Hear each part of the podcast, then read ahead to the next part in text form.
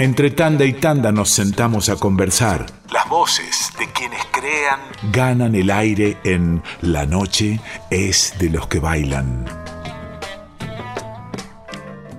Cuenta la historia que esta otra historia comienza en un, en un avión.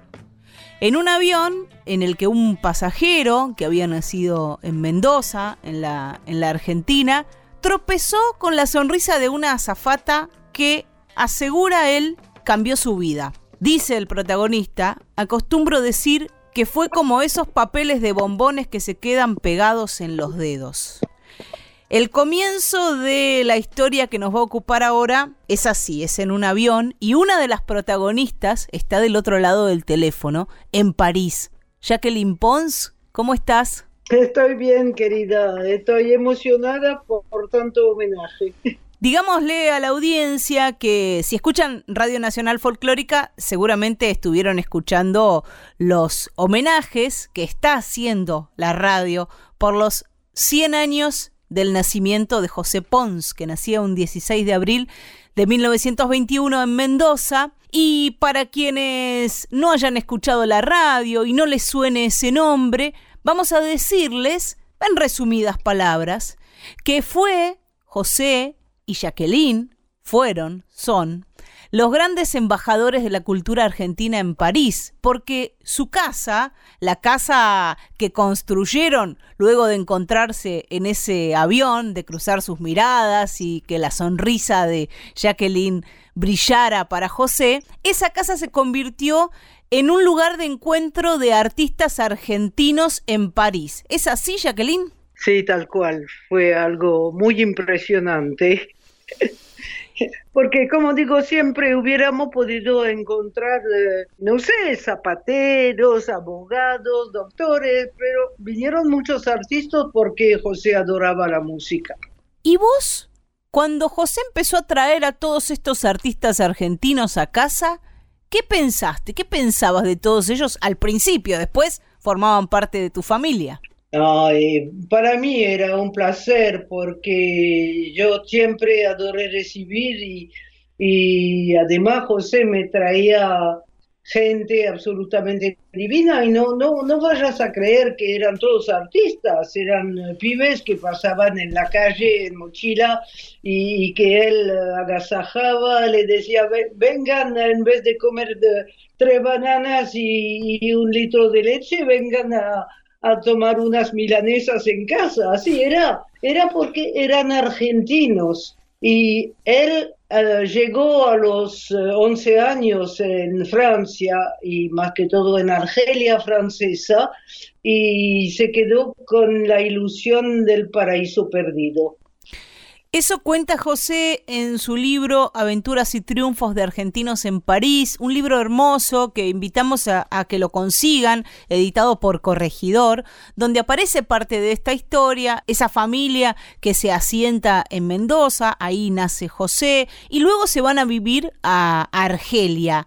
Ahí se conocen ustedes dos, ¿no? O sea, es fundamental esa, ese lugar. Luego se van a vivir a París, pero José lo que cuenta también es esto que decías vos.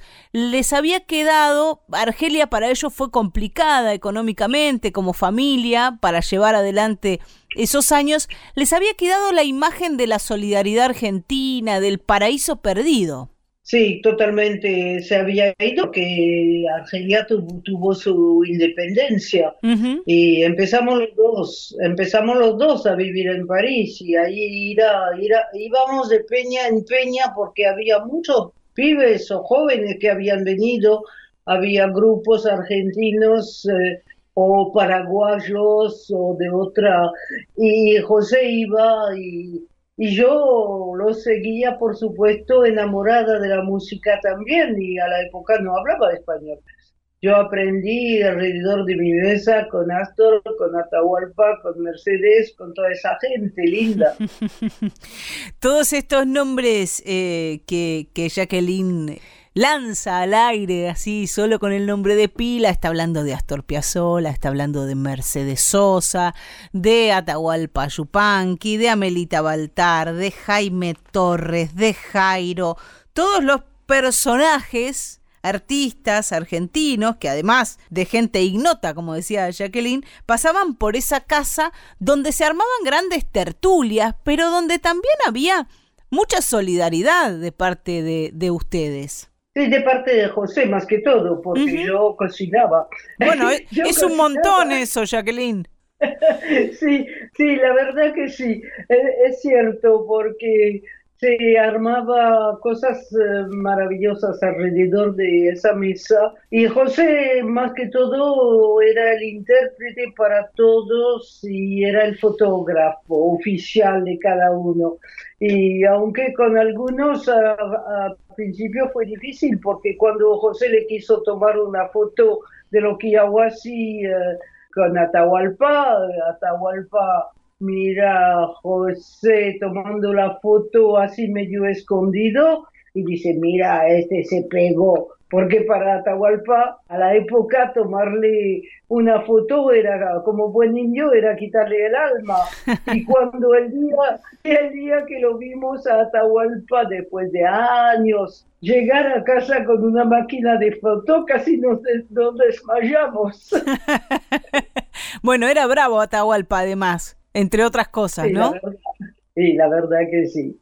Pero con, nosotros no. ¿eh? No. Además coincide toda esta historia con la más cruenta de las dictaduras militares argentinas. Entonces lo que sucede es que gran parte de estos artistas se instalan en Europa. Por supuesto, pero nuestra historia empezó mucho antes, si querés, porque empezó en el, en, el 61, cuando para los 40 de José, cuando empezamos los dos a vivir en París, y, y ahí empezó. Pero es cierto que durante la dictadura fue una cosa mucho más importante.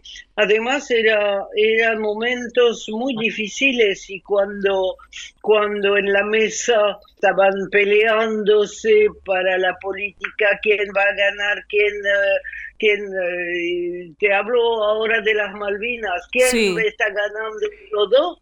Eh, José decía, perdón chicos, están ganando los ingleses y y entonces de repente tenían hambre, estábamos alrededor de la mesa y había servido el primer plato y de repente, ah, charlando y peleándose, decían, ¿y Jacqueline?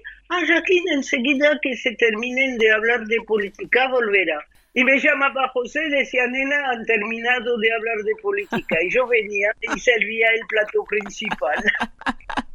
Maravilloso. ¿Y qué cocinabas? Oh, yo cocino internacional. Soy capaz de, hacer de hacerte un, bor, un borsch como una goulash, como un couscous, como una paella, eh, como yo cocino internacional y ni te cuento de mis tamales, de mi locro. Mi locro es célebre en París porque yo creo que soy la única que lo hago. ¿Y quién te enseñó a hacerlo? Adolfo Ábalos. ¡Apa! Un buen maestro. Sí, exactamente. Eh, yo tengo la, la receta de, de, Adolfo. ¿Y qué secreto tiene esa receta? ¿Se puede decir alguno de los secretos? ¿O es todo top secret, está guardado bajo siete llaves? No, no, no pienso que. Primero no es top secret, pero no tiene. Lo único que yo no lo hago con tantos huesitos, lo hago con carne, bien. Por ahí pongo un, toque francés, ¿viste? Pero nada especial. Está muy bien, qué grande, qué grande. Y me imagino que no sobraría la plata en esa casa y había que alimentar a todos esos artistas que ustedes habrán hecho un esfuerzo también para ejercer esa solidaridad. La verdad que nunca fuimos ricos y a veces yo me acuerdo de a veces de haber de haber ido en todos los pantalones de José colgados en, en el armario y de repente me encontraba con 50 francos a la época y estaba salvada para por lo menos tres días. Nunca fuimos ricos. Una vez que tuvimos que tener que, que tuvimos que salvar un poco a, al, ballet folclórico argentino de, de, y Norma Viola, lo recuperamos porque como no había éxito se fue el, se fue el representante directamente y los abandonó en un hotel. Y entonces José lo fue a buscar, dejó todo el equipaje en el hotel para asegurar al tipo que iba a ser pagado y nos traímos todo el mundo acá en casa y, y bueno, a los tres días no me quedaba dinero para alimentarlos y eh, entonces ah, pedimos a todos nuestros amigos. Yo me acuerdo que Oscar Matus sí. vino, cocinó una cabeza de cerdo todo el día y hizo un pate de cabeza y al día siguiente llegó aquí con 10 eh, baguettes y, la, y el pate y así comimos. Maravilloso. A todo el Ballet Folclórico Nacional del Chúcaro y Norma Viola tuviste en tu casa.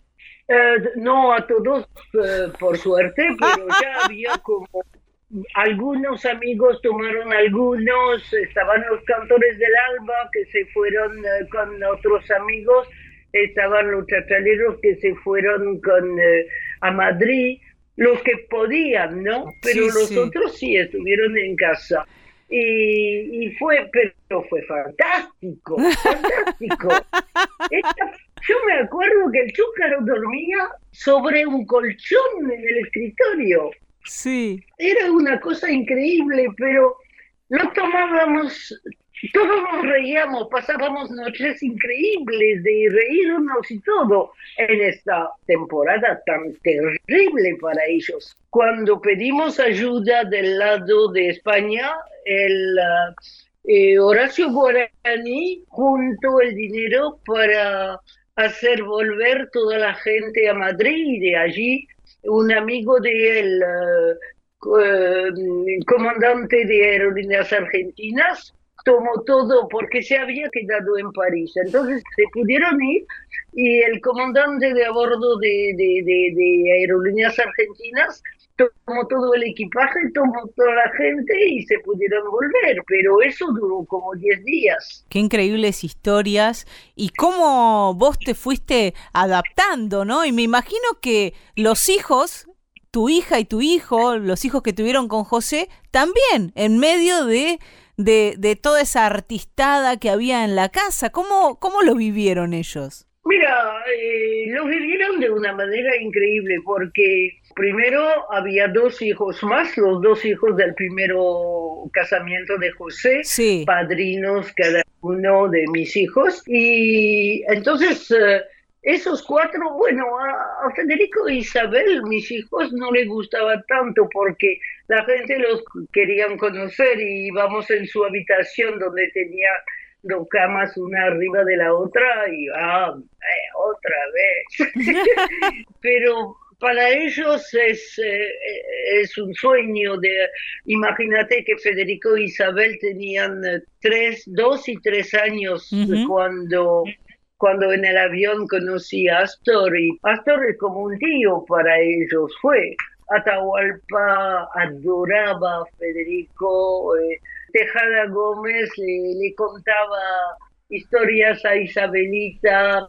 No, no, eh, momentos increíbles, realmente. Yo ahora me, me, doy cuenta de una cosa, querida. Me, me agasajan, bueno, primero a José, por supuesto, pero me agasajan por, por haber hecho tanto pero son, son todos ustedes que hicieron para mí, para hacerme una vida absolutamente increíble, inolvidable. Eh, yo, agradezco a, la vida, y, querida Eladia, yo agradezco a, a la vida por lo que he pasado. Pero vos te animaste a vivir esa aventura porque tal vez podrías haber dicho, no, toda esta gente, qué molesta, no, que no venga. Bueno, vos te animaste a vivir esa aventura, que salió bien, con sus altos y bajos, pero digo, sos protagonista de esta historia por haber ejercido la, la solidaridad, por haber querido hacer estos amigos que venían de tan lejos, y por eso es tu historia, Jacqueline. Sí, eso lo reconozco, pero Vos sabés una cosa, que durante años y años y años y todos iban, venían a lo de José Pons. Me costó muchísimo para que vengan a los Pons. Me parece que hubo un poco de machismo, ¿no? Ah, sí, pero mira, descontalo eso, descontalo. Pero bueno, está, está ahí tu, tu destaque también de parte de José, ¿no? Cuando José escribe este libro, Aventuras y Triunfos de Argentinos en París, habla todo el tiempo de vos y, y, de ese momento en el que te conoció, digo, después lo que digan los demás es otra cosa, pero ustedes eran, eran uno, eran un equipo. Sí, sí, sí, fuimos uno durante 42 años, del primer al último día. Yo tuve 42 años de una felicidad total. Lo único es que José me llevaba 19 años. Entonces uno no puede soñar, ¿viste? Ah, murió, tenía 83. Y además el registro, ¿no? Pensaba, al, al, ser José fotógrafo, aficionado a la fotografía, amante de la fotografía, hay un registro de estas reuniones, hay un registro de nuestros artistas en París. ¿Lo pensaban ustedes con, con proyección de futuro o era solo para retratar el momento? Ah, no, era para retratar el momento. Yo mm. tengo 92 álbumes de fotos. Impresionante. Llenos, ah, tengo de uno a tres por años. Y son recuerdos increíbles, maravillosos. Y yo no tengo nostalgia, solamente he tenido una vida increíble.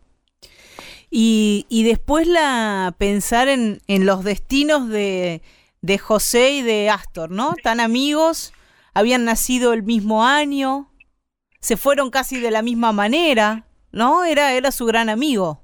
Todo lo, lo hicieron igual. El infarto primero, los tres bypass después, el ACV después, dos años antes de morir también. Todo, eran como hermanos, se adoraban, se adoraban era um, una confianza total, una, un amor total. Eran como dos hermanos que se quieren. Astor para nosotros, mis hijos lo, lo considerarán siempre como un tío y, y, no, no, realmente fue maravilloso. Pero con Atahualpa también y, y, con tantos, ¿viste? Con tantos. Cuando me preguntan quién ha venido a tu casa, yo contesto, no, no, pregúntame quién no ha venido, va a ser más fácil. Maravilloso. ¿Y vos con quién te llevabas o te llevas especialmente bien? Yo me llevo bien con todos porque, como dijo Voltaire, eh, he decidido ser feliz porque es bueno para la salud.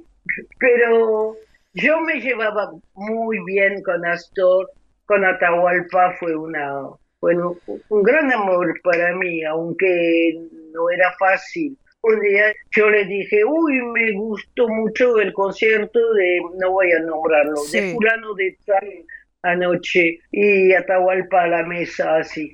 ¿Y qué puede opinar usted de música?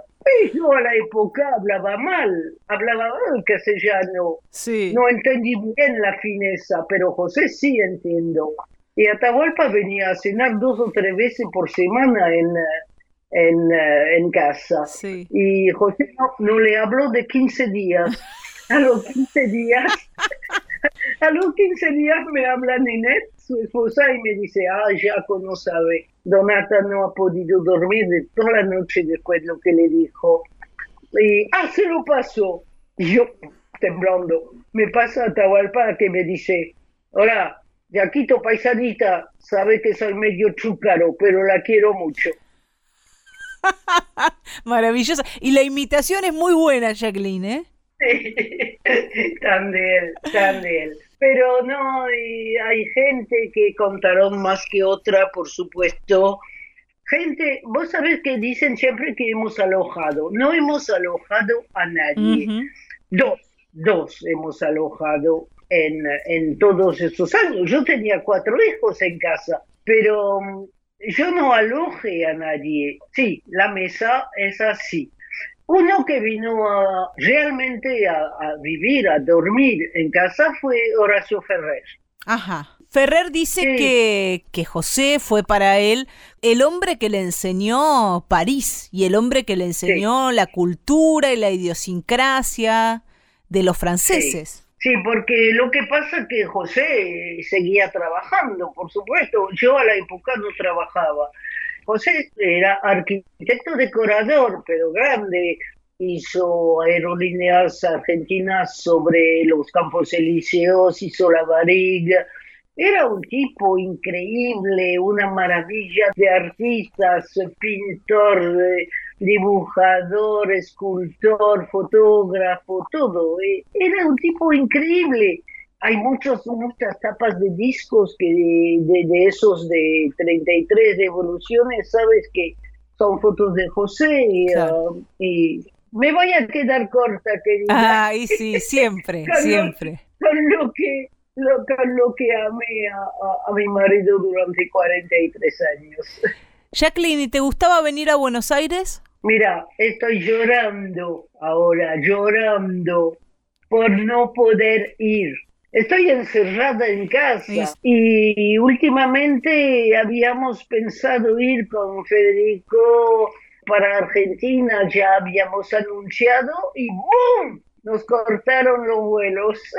Pero te gusta venir a, a Buenos Aires. Es la primera ilusión que tenemos enseguida que se, que se pare este, este, este momento horrible, ¿no? Sí. Eh, yo he, he, ganado un marido maravilloso, pero he ganado un país que adoro. Yo me siento tan argentina como como, como ustedes, la verdad. Llego a Argentina, soy argentina, vuelvo a Francia, soy francesa. Jacqueline, te esperamos pronto, cuando termine esta pandemia, te vamos a estar esperando aquí en Radio Nacional Folclórica. Seguramente todos tus amigos también te van a estar esperando y te agradecemos por esta comunicación y por la enseñanza, ¿no? Me quedé pensando en eso de, de decidir ser feliz. Es maravilloso. Ah, sí, y mi otra preferida es, si precisas una mano, acuérdate que tengo dos. Gracias, Jacqueline. Un gran abrazo. Un abrazo, querida.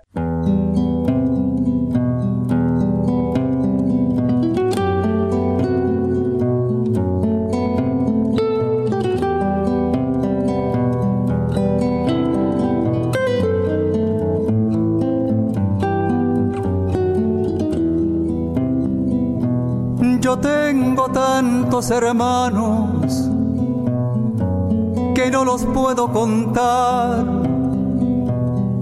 En el valle, la montaña, en la pampa y en el mar. Cada cual con sus trabajos, con sus sueños, cada cual con la esperanza delante con los recuerdos de Taras, yo tengo tantos hermanos que no los puedo contar.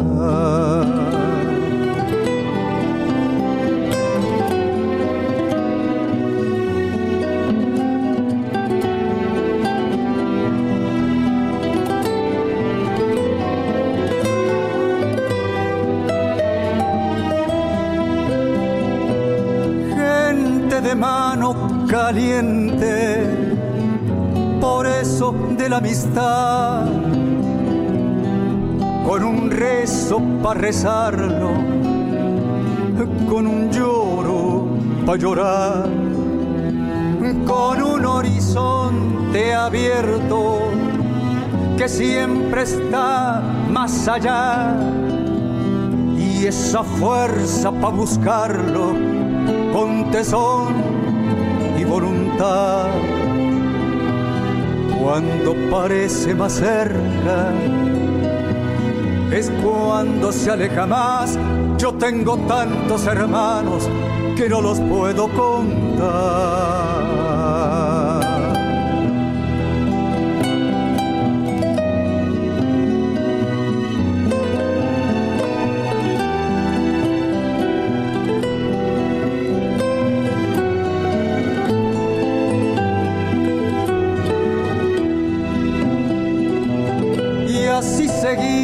Andando, curtidos de soledad. No nos perdemos por el mundo, nos volvemos a encontrar y así nos reconocemos por el lejano mirar y en las coplas que mordemos semillas de inmensidad. Y así seguimos andando curtidos de soledad. Y en nosotros nuestros muertos pa' que nadie quede atrás. Yo tengo tantos hermanos que no los puedo contar y una hermana muy hermosa que se llama libertad.